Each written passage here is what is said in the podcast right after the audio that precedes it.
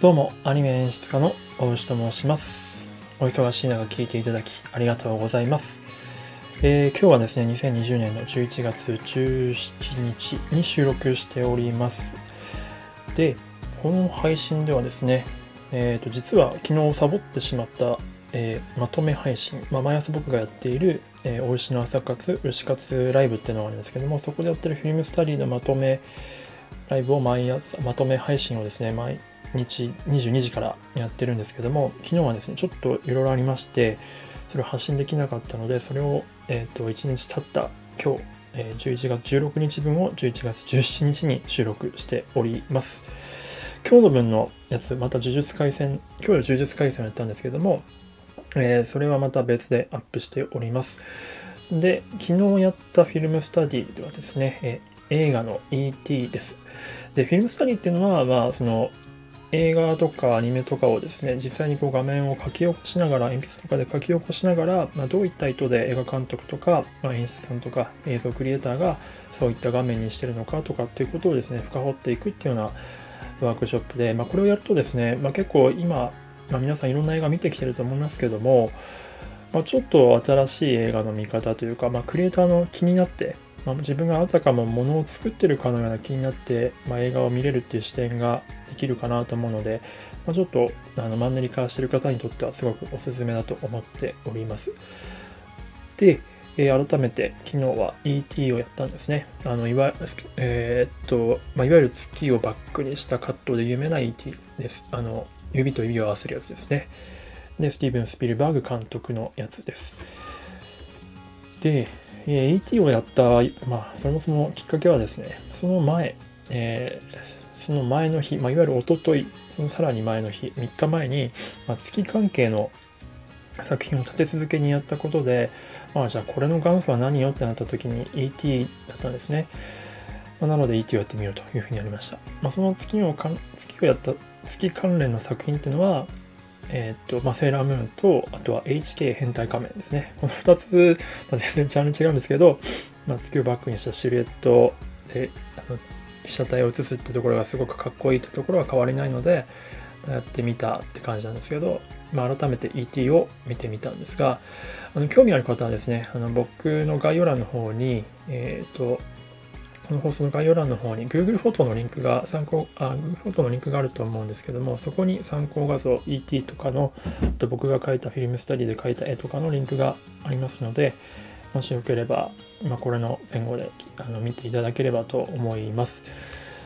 でですね、まあ、実際書きながら、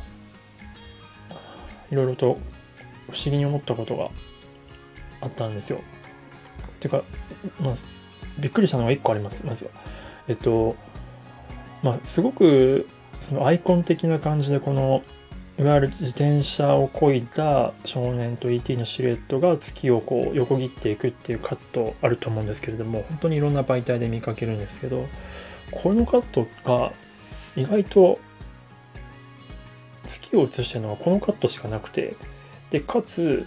結構尺が短いんですよね。3秒ぐらい。3秒ぐらいでスーッといなくなっちゃうんですよ。左から右にアウトしていくっていうような感じ。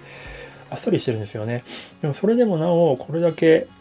まあ、このカットが ET を代表するようなカットになってるってことは、やっぱりそれだけ、うんと、印象深いように演出されていて、さらにこの絵がやっぱりかっこよかったから、印象に残るような絵になってたからっていうことがあるんだと思うんですよ。まあ、セラーメンとか HK 変態仮面とかは結構月のカットとかが多い、月を映すカットが多いんですよ。でもそれに対して ET は1カットだけで勝負してるってところが、あ、なるほどって思いました。で、しかも、えーっと、まあ、尺が短いということですよね。はい、ということがすごく驚きましたっていうところとですね、もう一つ不思議だなと思ったのが、うーんと、まあ、Google フォトを見ていただいている方はわかるかもしれないんですが、基本的にこれ進む方向って左から右なんですよ。左から右、左から右っていう風になっているんですね。まあ、あの、アニメ用語とかではフォロー方向っていうんですけども、カメラが彼らをフォローしながらこう、移動する方向が左から右、画面に対して左から右、左から右っていう方向で統一されてるんですけど、一カットだけ、まあ、あの、Google フォトの画像でいうとこの9番っていう画像だけ、左から右じゃないんですよね。えー、右から、右下から左上っていう方向にフォローしてるんです。まあ、静止画だとちょっと分かりにくいと思うんですが、もしあれであればちょっと予告映像とか、あの、載せているリンクの動画を見ていただければと思うんですけども、ここで方向が一つだけ変わってるのがすごく不思議なんですよね。まあの、アングル的には彼らのその見た目で、えー、地上を見てるっていう俯瞰の絵なんですけども、まあ、なので方向が変わるのはまあもちろんわかるんですが、なぜこれをやったのかと。これを入れることによって、なんか進んでる方向が若干混乱するんですよ。まあ、今よりイマジナリーライン的なことだって言って、その、えー、っと、キャラクターとキャラクターが例えば向かえた時にそこに一本のラインが引かれるってこれがまあイマジナリーラインって言うんですけどこのイマジナリーラインを超えずにカメラを撮らないと被写体を映さないとあのキャラクターの位置が反転してしまったりですねキャあの見てる観客が混乱するっていうのがあって基本的なルールとしてこのイマジナリーラインを超えないようにして撮っていくっていうのが、まあ、方向性の統一っていうのがあるんですけども、まあ、この法則を破ってんですよねこのカットだけ。で、不思議だなと思ったのは、これを監督してるのはスピルバーグだからなんですよね。普通のなんてことない監督だったら、まあ、雰囲気でやっちゃいそうな気もするんですけども、スピルバーグはこういうところすごくしっかりした監督なんですよ。あの彼のデビュー作というかインディーズ時代の時の作品で「えー、激突」っていう、えーと、作品があるんですけどもこれはですねあのある、まあ、男性がアメリカの道路をこう運転してて後ろからなんか、えーと、トラックですか？ねでっかいトラックがなんかすごく煽り運転をしてくるんですよ。で運転手の顔は見えない。で譲ろうとするとなんか追い越さないとかそういう感じ、まあ、今の現代の問題で結構必須するところなんですけど、そういう感じで、相手の見えない、えー、トラック運転手にすごく主人公の運転手が追い詰められるっていう、ただただずっとこう追いかけっこしてるだけの、えっ、ー、と、60分、70分、80分、90分でがね、の映画なんですけど、それだけでも、それだけ追いかけてるだけなんですけど、あのスリリングに、えっ、ー、と、ちゃんと観客の集中力を飽きさせずに演出できるっていう演出力の持ち主なので、若い時から。なので、こういう方向性が分からなくなるようなカット入れてくるってところがすごく不思議で、なんでだろうって思ってて、まあ、結果未だに分からないんですが、まあ、なんか撮影的な事情だったのか、うん、どうなのかっていうところをちょっとすごく気になってるっていう点。えー、そそして、えー、最後ですね、これまた、これもまたびっくりする点なんですけども、えっ、と、このなんか月を横切って上に飛んでって、